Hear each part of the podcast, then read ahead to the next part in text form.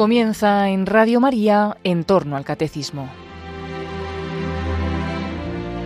Como resumen y complemento de lo que el padre Luis Fernando de Prada ha estado explicando sobre el sacramento del bautismo en su programa del Catecismo de la Iglesia Católica, les estamos ofreciendo en varios sábados la reposición de unos programas en los que el padre Mario Ortega y el padre Roberto Visier expusieron cómo trata ese mismo tema el compendio del Catecismo.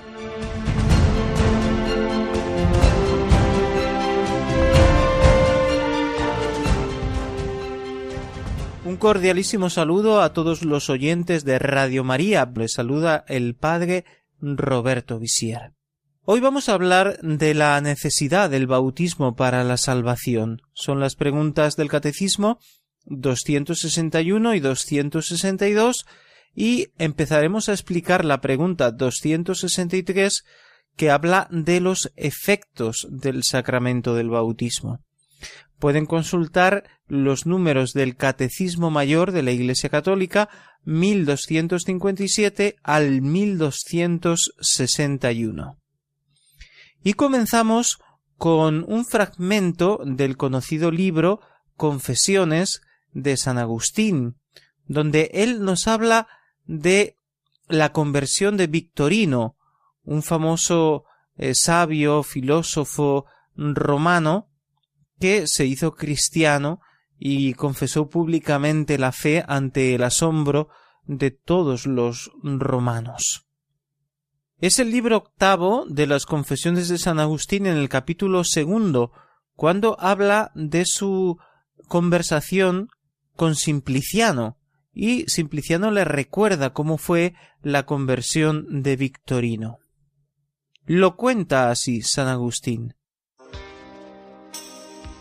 Y lo que Simpliciano me refirió de Victorino no lo he de pasar en silencio, porque encierra grande alabanza de vuestra gracia que se debe publicar a gloria vuestra, como aquel doctísimo anciano, sapientísimo en todas las ciencias, que había leído, juzgado y traducido tantas obras de filósofos, maestros de tantos senadores insignes, y que, en testimonio de su preclaro magisterio, el más excelente a juicio de los hijos de este mundo, había merecido y obtenido una estatua en el foro romano, venerador hasta aquella edad de los ídolos, y partícipe en sus misterios sacrílegos, por los cuales casi toda la orgullosa nobleza romana y con ella el pueblo se apasionaba ante toda clase de monstruos divinos, y ahora Roma, después de haberlos vencido, les ofrecía plegarias, a los cuales tantas veces este mismo anciano victorino había defendido con voz atronadora. No se avergonzó de hacerse siervo de vuestro Cristo e infante en la fuente de vuestro bautismo, sometiendo el cuello al yugo de la humildad y rindiendo la frente al oprobio de la cruz. Oh Señor, Señor, que inclinasteis los cielos y descendisteis, tocasteis los montes y humearon. ¿De qué modos os insinuasteis en aquel corazón? Leía él, según me contó Simpliciano, la Sagrada Escritura, y con sumo interés estudiaba y escudriñaba todos los escritos de la religión cristiana, y decía Simpliciano no en público, sino en secreto y familiarmente, te hago saber que ya soy cristiano. Respondíale Simpliciano, no lo creeré, ni te tendré por cristiano hasta que te vea en la iglesia de Cristo. Pero él, burlándose, decía, Pues qué, ¿son las paredes las que hacen a los cristianos? Y muchas veces decía que ya era cristiano, y Simpliciano siempre le respondía lo mismo, y él repetía siempre el donaire de las paredes, porque temía disgustar a sus amigos, soberbios adoradores de los demonios, pensando que desde la cumbre de su babilónica dignidad, como desde los cedros del Líbano que aún no habían sido descuajados por el Señor, habían de caer sobre él pesadamente sus enemistades. Pero después de que, leyendo y orando fervientemente, se hizo fuerte y temió que Cristo le negase delante de los ángeles si él temía confesarle delante de los hombres, y se creyó reo de grave crimen avergonzándose de los misterios de la humildad de vuestro verbo, y no avergonzándose de los sacrificios sacrílegos de los soberbios demonios que él, imitando su soberbia, había recibido, perdió la vergüenza a la vanidad y se sonrojó ante la verdad, y de pronto e inopinadamente dijo a Simpliciano, según él mismo lo contaba, vamos a la iglesia, quiero hacerme cristiano. Simpliciano, no cabiendo en sí de alegría, le acompañó, y cuando fue instruido en los misterios de la fe, no mucho después dio su nombre para ser regenerado por el bautismo con admiración de Roma y alegría de la Iglesia. Veíanlo los soberbios y se enfurecían, rechinaban sus dientes, mas para vuestro siervo el Señor Dios era su esperanza, y no se volvía a mirar las vanidades y locuras engañosas. Cuando finalmente llegó la hora de hacer la profesión de fe que en Roma los que se van a acercar a la gracia del bautismo suelen hacer delante del pueblo fiel, sobre un lugar elevado con cierta y determinada fórmula, sabida de memoria, decía Simpliciano que los sacerdotes ofrecieron a Victorino que la hiciese en secreto, como solía ofrecerse a ciertas personas que parecían habían de azorarse por la vergüenza, pero que él prefirió hacer en presencia del concurso de los fieles la profesión de su salud, porque ninguna salud había en la retórica que enseñaba, y sin embargo la había profesado públicamente, cuanto menos, pues, había de temer a vuestra mansa Grey al pronunciar vuestras palabras, quien, al pronunciar las suyas propias, no temía las muchedumbres de insensatos. Así pues, luego que subió para hacer su profesión todos los que le conocían, ¿y quién había allí que no le conociese? levantaron un murmullo pronunciando su nombre y congratulándose, y a media voz se escapó de las bocas de todos un rumor de júbilo. Victorino. Victorino. Pronto alzaron el rumor con el placer de verle, y pronto callaron viéndole, con el gozo de oírle. Pronunció él la verdadera fe con maravillosa entereza, y querían todos meterle en sus corazones, y de hecho lo hicieron. El amor y el gozo eran las manos con que lo arrebataban. Hasta aquí la emocionante relación de San Agustín, que nos habla de cómo Victorino venciendo la vergüenza al final se bautizó y hizo su profesión pública de fe, porque se dio cuenta comprendió que sin el bautismo no podía salvarse, sin hacerse parte de la Iglesia de Cristo, no estaba realmente unido a Él, aun cuando tuviera fe en Él, aun cuando creyera en Él, tenía que estar en la Iglesia fundada por Jesús y participar del agua de la salvación del bautismo. Escuchemos la pregunta 261 que nos habla de la necesidad del bautismo para la salvación. ¿Es necesario el bautismo para la salvación? El bautismo es necesario para la salvación de todos aquellos a quienes el Evangelio ha sido anunciado y han tenido la posibilidad de pedir este sacramento.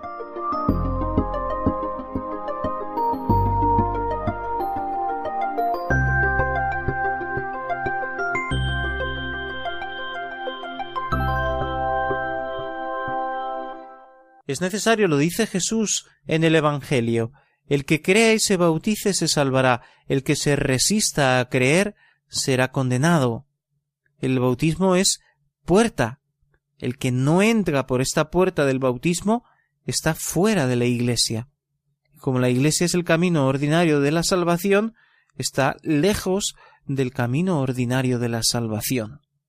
No conocemos otro camino si para entrar en la Santa Iglesia de Dios, en la comunidad de Cristo, en la asamblea de los que le pertenecen, de los que le siguen, de los que alcanzan la salvación por su nombre, se entra por el bautismo, si yo no me bautizo, estoy fuera. Es una cosa evidente. Y nadie que esté fuera de la Iglesia puede salvarse, según el famoso dicho que ya explicábamos a su debido tiempo, fuera de la Iglesia no hay salvación. Ahora bien, ¿quiere decir eso que todos los que no están bautizados se condenan? No, sabemos que Dios actúa misteriosamente en las personas de buena voluntad que tratan de servir a Dios según lo conocen y de hacer el bien. Pero como eso es un camino extraordinario de salvación que pertenece a Dios, nosotros no podemos tener la certeza de la salvación de aquellos que están fuera de la iglesia, que no están bautizados, aun cuando Dios, de muchas maneras, de infinitas maneras, por decirlo de algún modo, los puede salvar. Nuestra obligación es atraer a todos al bautismo, a la Santa Iglesia Católica Universal, para que así puedan más fácilmente alcanzar la salvación eterna. Sin embargo, aquellos que han recibido el anuncio del Evangelio están ante esta alternativa, ante esta decisión, ante esta opción de vida decisiva para su salvación, porque han conocido el anuncio de Jesús, han conocido la, la salvación que el Señor les ofrece y tienen que decidir si aceptar esta salvación a través del bautismo. Ahora bien, si se niegan a recibirlo porque rechazan a Cristo, están eligiendo voluntariamente estar alejados de Él y por tanto no se pueden salvar.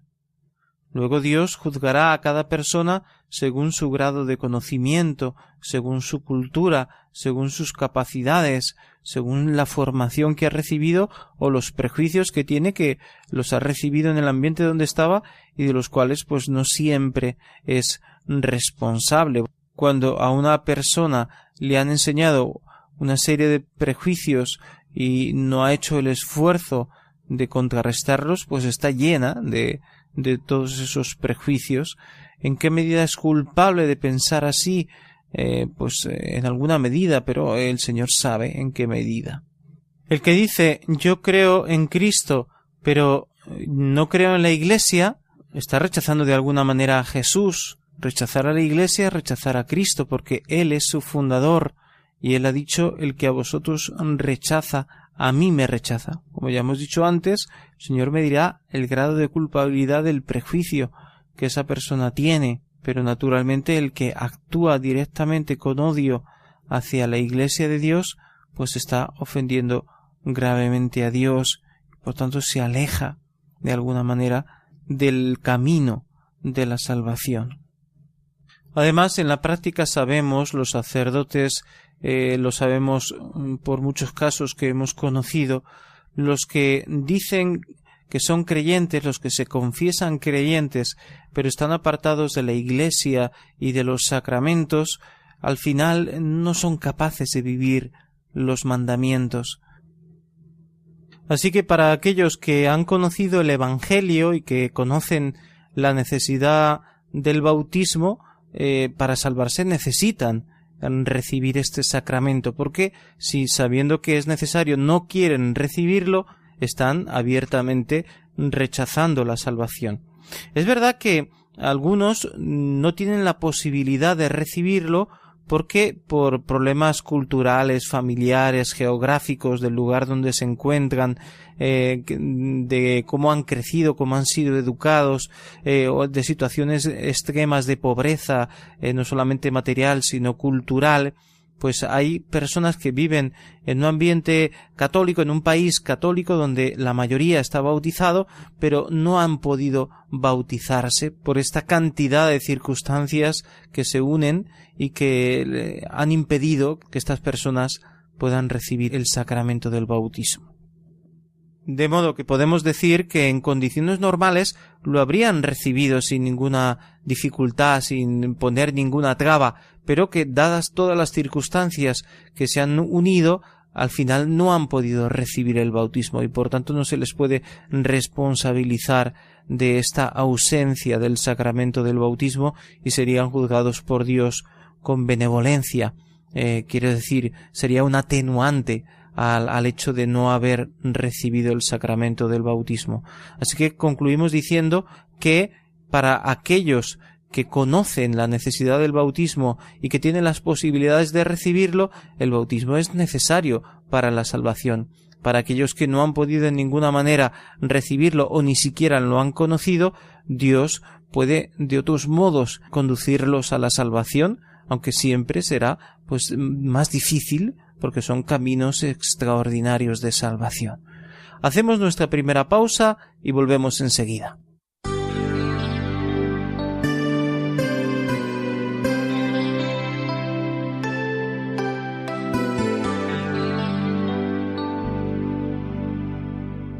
Me tocaste Jesús y cerré mi puerta hablaste Jesús con el pan y el vino y así. Con tu sombra detrás que todo alumbró tu rostro sereno. Con un trozo de ayer yo te esperé en mi con un montón de papel que jamás se pudo leer. Y casi sin mirar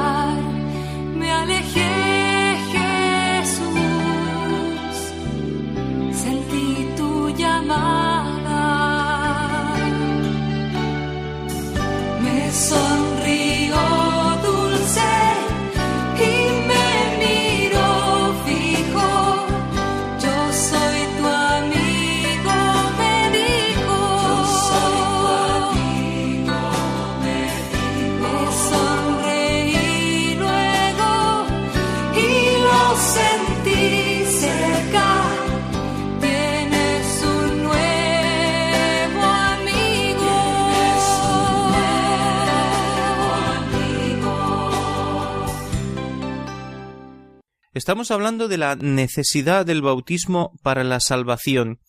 Y hemos dicho que para los que conocen la Iglesia y conocen la necesidad del bautismo y pueden recibirlo, es necesario para la salvación que lo hagan. Pero que para los que no pueden recibirlo por alguna circunstancia, hay caminos extraordinarios de salvación que vamos a explicar ahora.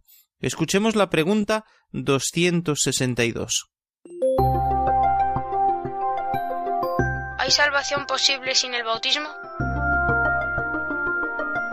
Puesto que Cristo ha muerto para la salvación de todos, pueden salvarse también sin el bautismo todos aquellos que mueren a causa de la fe, bautismo de sangre, los catecúmenos y todos aquellos que bajo el impulso de la gracia, sin conocer a Cristo y a la Iglesia, buscan sinceramente a Dios y se esfuerzan por cumplir su voluntad, bautismo de deseo. En cuanto a los niños que mueren sin el bautismo, la Iglesia en su liturgia los confía a la misericordia de Dios.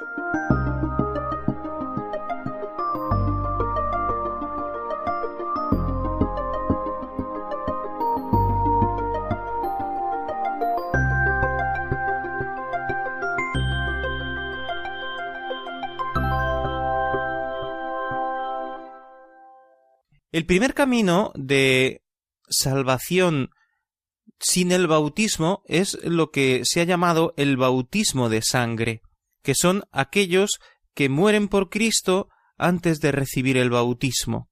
Vamos a suponer que hay unas personas que viven en un país donde el catolicismo, el cristianismo no está muy extendido, pensemos por ejemplo en India o en otros países asiáticos, la mayoría también en muchos países de África el cristianismo y el catolicismo siguen siendo una minoría.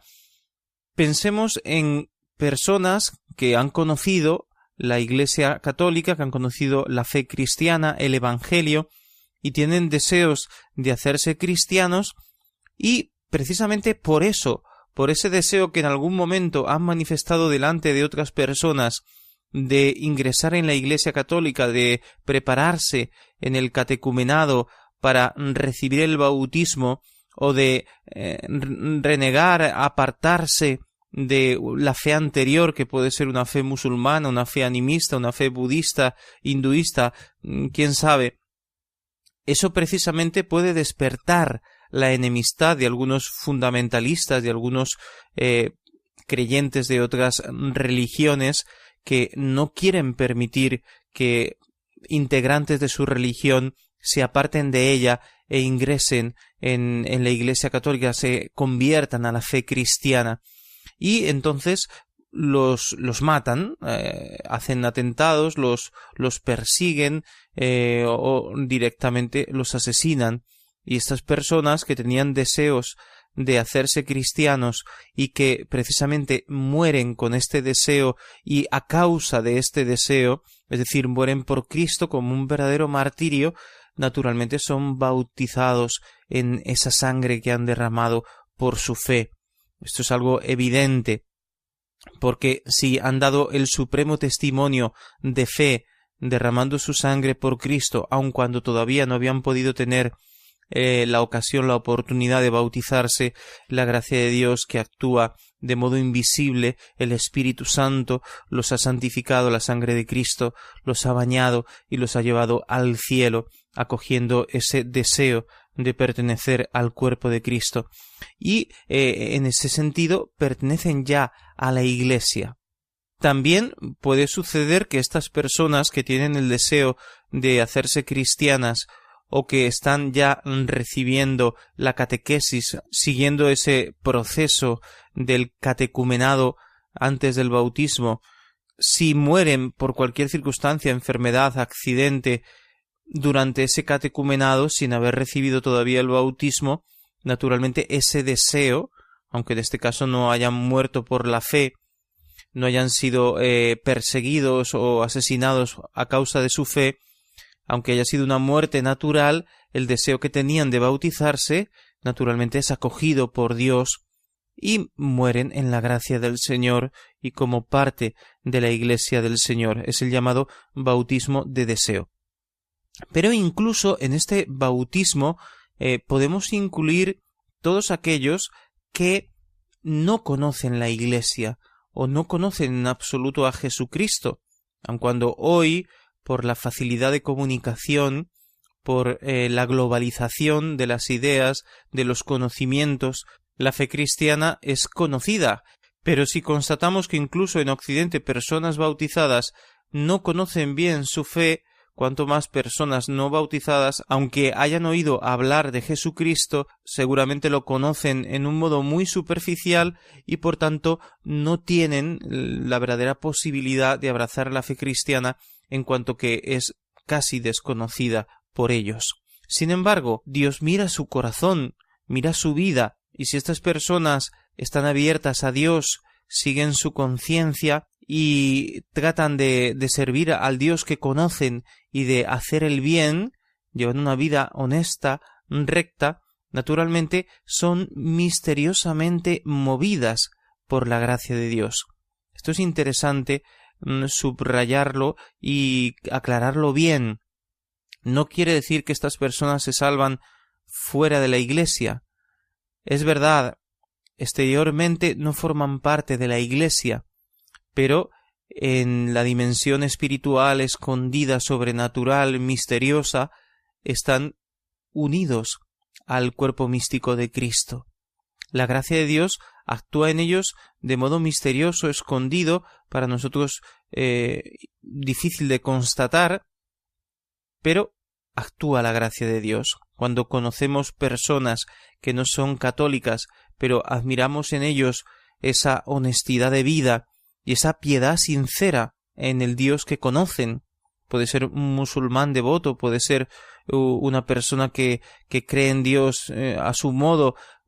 Bueno, no podemos excluir que esa persona sea movida por la gracia de Dios, por el Espíritu Santo, en cuanto que Dios es eh, totalmente libre para actuar en, en, las personas y porque nosotros no podemos juzgar las personas. No podemos decir eh, este como no es católico ya está condenado. No, es Dios el que juzga. ¿Y por qué este que ha conocido la fe no se ha bautizado? No sabemos en qué grado la ha conocido. Es verdad que muchas veces eh, podemos incluso nosotros ser responsables de conocer personas no bautizadas y no haber hecho ni siquiera el más mínimo esfuerzo para comunicarles la fe cristiana, para invitarlos a acercarse a la fe. Pero luego las circunstancias personales de por qué una persona no se bautiza, solo Dios las puede conocer. Por ejemplo, en este ambiente que hemos vivido en los últimos años, en los que eh, se han descubierto escándalos verdaderos, eh, fuertes, terribles, de sacerdotes que han atentado contra eh, jóvenes, contra niños. Naturalmente, estos malos ejemplos apartan a la gente de la iglesia. Y puede ser que una persona que en, en otras circunstancias se acercaría a la iglesia y pediría el bautismo, cuando los medios precisamente se esfuerzan en publicar, en difundir todas estas noticias sobre los problemas que hay dentro de la Iglesia, sobre los sacerdotes que han traicionado su ministerio y muchas veces incluso fomentan, difunden noticias falsas o, no seguras, o se difama la Iglesia, o se calumnia a sacerdotes e instituciones católicas sin tener los fundamentos reales, atentando contra la verdad, porque esto también ocurre. Todo eso aparta a la gente de la fe, porque la gente pues siente esa repugnancia hacia la Iglesia y muchas veces no es simplemente que la persona se cierra a Dios, a la fe, sino que le falta mucha formación, es bombardeada de prejuicios, de acontecimientos a veces reales de eh, esas personas que han hecho el mal dentro de la iglesia y después de, de campañas fortísimas contra la iglesia, de los enemigos de la iglesia, que son muchos, y al final puede haber personas que en otras circunstancias más favorables se habrían acercado a la iglesia, habrían recibido el bautismo, habrían vivido en el seno de la iglesia, pero que, dadas las circunstancias, no lo pueden hacer. En cuanto a los niños que mueren sin bautismo, la pregunta es ¿qué sucede? Si un niño que no tiene ningún pecado personal, que no tiene la posibilidad, porque es muy pequeño, de decidir, de elegir la fe responsablemente, y muere, gracias a Dios la mortalidad infantil en Europa es muy muy muy baja, pero todavía se da y en otros países, en otras zonas del mundo, por desgracia, la mortalidad infantil pues es mucho más elevada y por tanto son bastantes los niños que mueren con, con un año, con seis meses, con tres días, con etcétera. ¿Qué pasa con estos niños que mueren sin bautismo? Bien, ¿podría el deseo de bautizarlos de sus padres salvarlos? No lo sabemos. En algunos sitios, por ejemplo, se celebra el bautismo con el primer año del niño. Se quiere celebrar el primer cumpleaños con la celebración del bautismo, lo cual es equivocado, porque la Iglesia nos pide que los bauticemos en las primeras semanas y nosotros esperamos hasta un año porque se extiende la costumbre de celebrar el cumpleaños y bautizarlo ese mismo día. Eso no tiene sentido, porque en ese año el niño puede morir y puede morir sin bautismo. ¿Tenían deseo de bautizarlo a los seis meses o al cumplir el año? Sí, ese deseo vale para algo. Pensamos que sí vale para algo, pero no lo sabemos. Eso es un misterio. Se ha hablado eh, del limbo. Durante bastante tiempo fue una opinión teológica que como los niños que mueren sin bautismo no se pueden salvar porque el bautismo es necesario para la salvación, entonces los niños caerían en un estado indiferente en el que ni se siente la felicidad del cielo, ni son castigados por los pecados, puesto que no tienen pecados personales. Estarían en ese estado, pues, neutro, como quizás pensamos en el estado de los que mm, estaban esperando la salvación en el seno de Abraham antes de la redención de los hombres obrada por Jesucristo. No podían todavía contemplar a Dios cara a cara, ni sufrían castigo porque habían vivido justamente y estaban con Abraham, porque es el primer justo, el, el inicio de la historia de la salvación, esperando el Mesías. ¿Es este el estado de los niños que mueren sin bautismo? Pues generalmente hoy se rechaza también el limbo como una cosa que no se sabe, que no está en la revelación, que no se puede en ninguna manera eh, conocer la existencia de este estado y eh, incluso Juan Pablo II se manifestó más o menos en contra de, del limbo y por tanto hoy en día casi nadie admite la existencia de este estado intermedio eh, del niño sin bautizar que ni se condena ni, ni puede ver a Dios cara a cara. Así que confiamos en la misericordia de Dios, lo, lo ponemos en las manos de la misericordia de Dios. En cambio, el niño que muere con el bautismo, sabemos con certeza que se ha salvado, y cuando un niño muere bautizado, un niño pequeño, las exequias se celebran con vestiduras blancas, no con la vestidura morada que expresa el duelo, sino con vestidura blanca de gloria, porque sabemos que ese niño purificado en las aguas del bautismo, regenerado, hecho hijo de Dios, está en el cielo. Hemos sufrido esa pérdida tan joven, tan pequeño, ese niño ha muerto, pero confiamos totalmente, sabemos, tenemos esa certeza grande que ese niño está en el cielo, que nos espera, que nos está mirando desde el cielo, porque ha alcanzado ya así tan pequeño, tan joven, tan pronto, esa gloria que todos esperamos. En cuanto a los niños abortados, que son millones, me refiero, bueno, también podemos pensar en los abortos espontáneos, pero sobre todo eh, por el carácter especialmente trágico de los abortos provocados, los millones de niños que han sido y que siguen siendo, por desgracia, abortados en el mundo entero, se puede pensar que son bañados en la sangre de Cristo porque mueren injustamente, como los santos inocentes que fueron asesinados por Herodes que quería matar al Mesías y los consideramos santos porque murieron en el lugar de Cristo, podemos pensar que todos los niños abortados en cuanto que se les privó de un modo violento e injusto del derecho de nacer, también son redimidos, porque de alguna manera, ¿por qué no? Todo el que sufre injusticia y muere a causa de la injusticia, creo que Dios lo primerá en un modo especial, ¿no? Tú has sufrido más que otros, has sufrido injustamente, has muerto prematuramente, injustamente, por la injusticia del mundo, por la maldad de los hombres, pues yo te regalo la vida eterna. Creo que es un pensamiento razonable.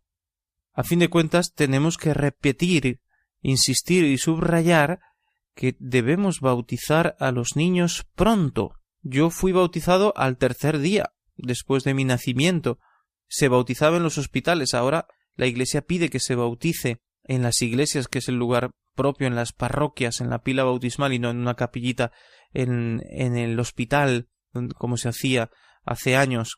Pero aunque no se pueda bautizar tan pronto porque se espera que la madre se recupere del parto, podemos bautizar en las primeras semanas, en el primer mes, antes de que se cumpla el mes, bautizar a los niños. Esto es lo mejor, porque así los liberamos de esa posibilidad de morir sin bautismo, de esa dominación, de ese dominio del demonio sobre ellos que existe antes del bautismo.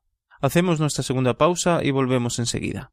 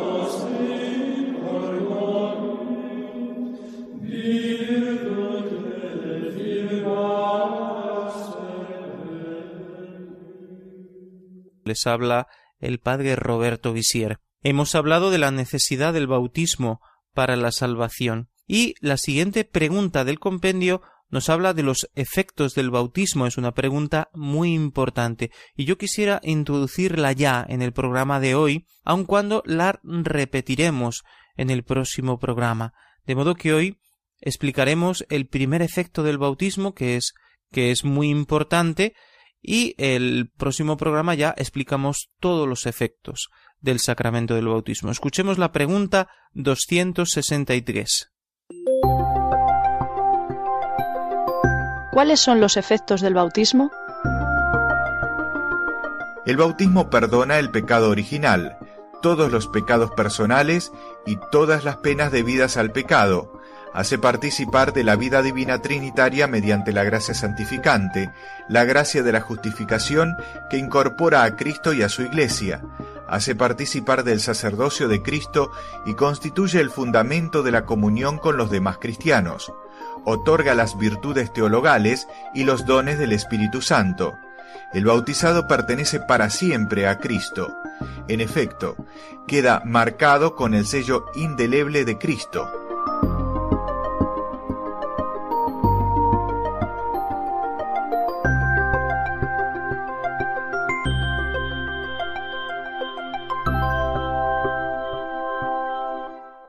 El primer efecto del bautismo es la remisión de los pecados. El bautismo perdona el pecado original, borra el pecado original y todos los pecados personales. Detengámonos primero en el pecado original. El hombre nace caído porque eh, el hombre es inclinado al pecado, el ser humano está inclinado a hacer el mal, también está inclinado a hacer el bien. Existe esa ambivalencia en el corazón del hombre. El hombre ama el bien, la belleza, la verdad, pero a la vez siente esa inclinación, según las palabras de San Pablo, hago lo que no quiero hacer, quiero el bien y sin embargo me encuentro con el mal entre las manos. Esa inclinación la llamamos pecado original, y el pecado original es perdonado por el bautismo, de modo que el bautismo me da la capacidad de vencer el pecado en mi vida. Ya no estoy en el estado de naturaleza caída, sino en el estado de naturaleza redimida, salvada. Más que una mancha, tenemos que concebir el pecado original como una privación, una lejanía de Dios, una indignidad, incapacidad para alcanzar la salvación por mí mismo. Es verdad que se puede también pensar en, en, gráficamente en la mancha, es una mancha que hay en todo ser humano, pero creo que se entiende mejor si lo concebimos como un estado.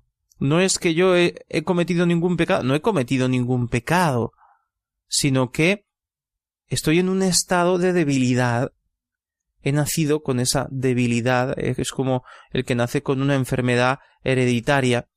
Yo no la he merecido, la he recibido así, y tengo que ser curado, sanado, tratado, porque tengo esa debilidad en mí.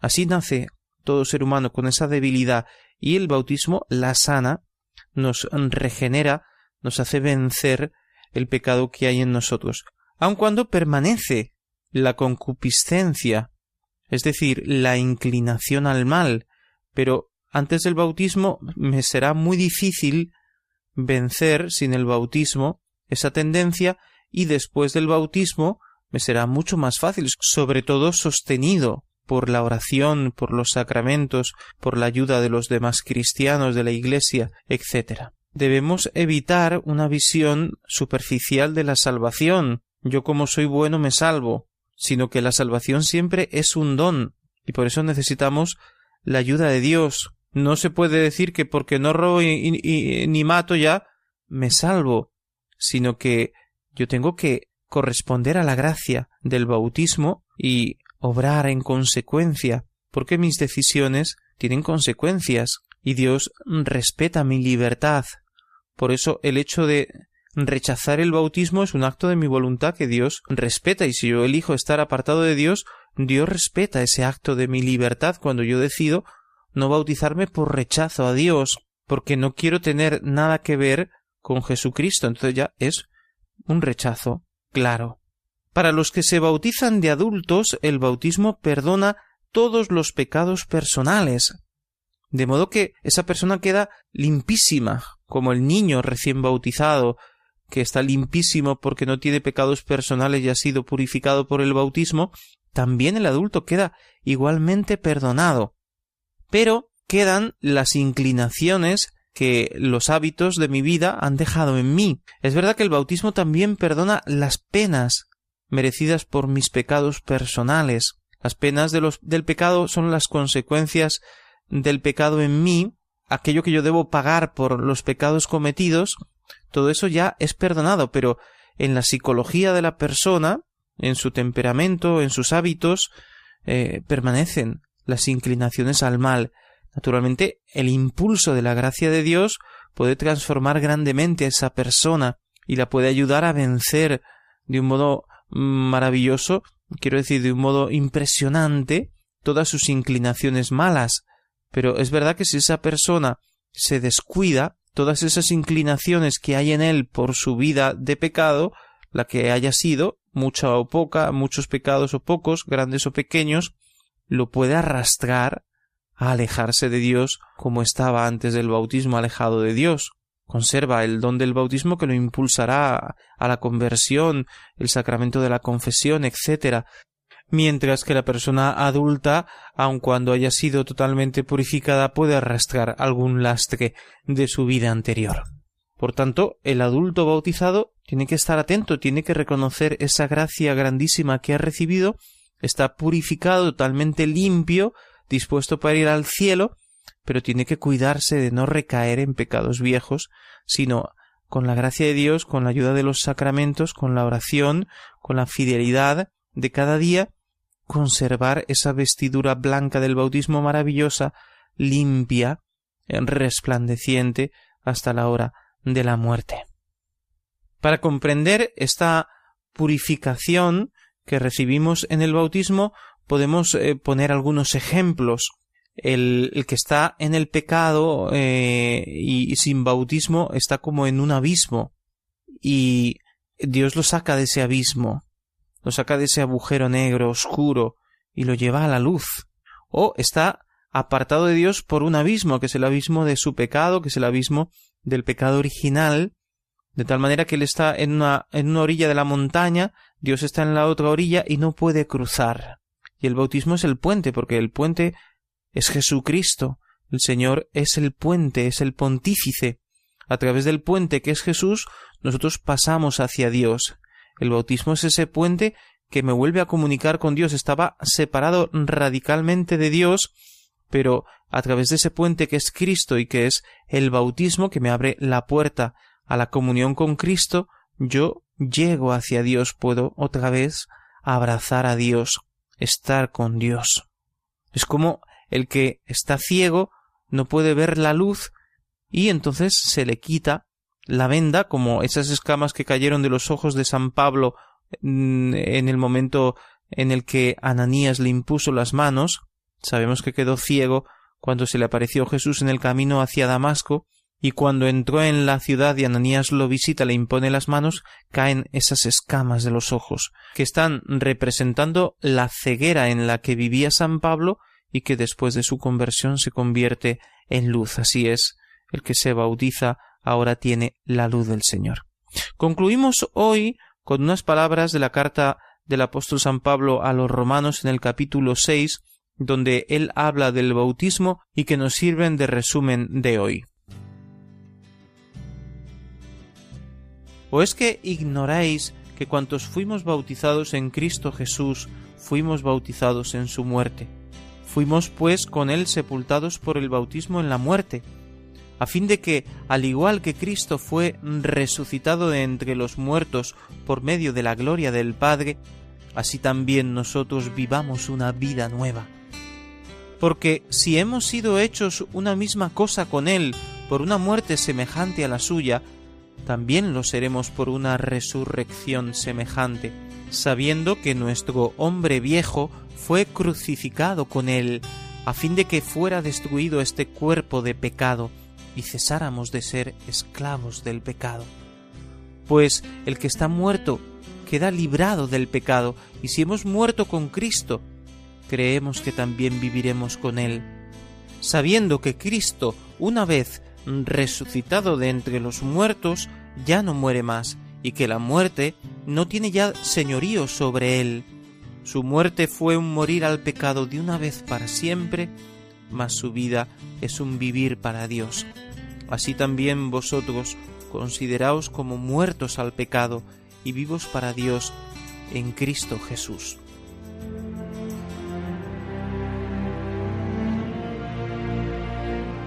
Así finaliza en Radio María en torno al catecismo.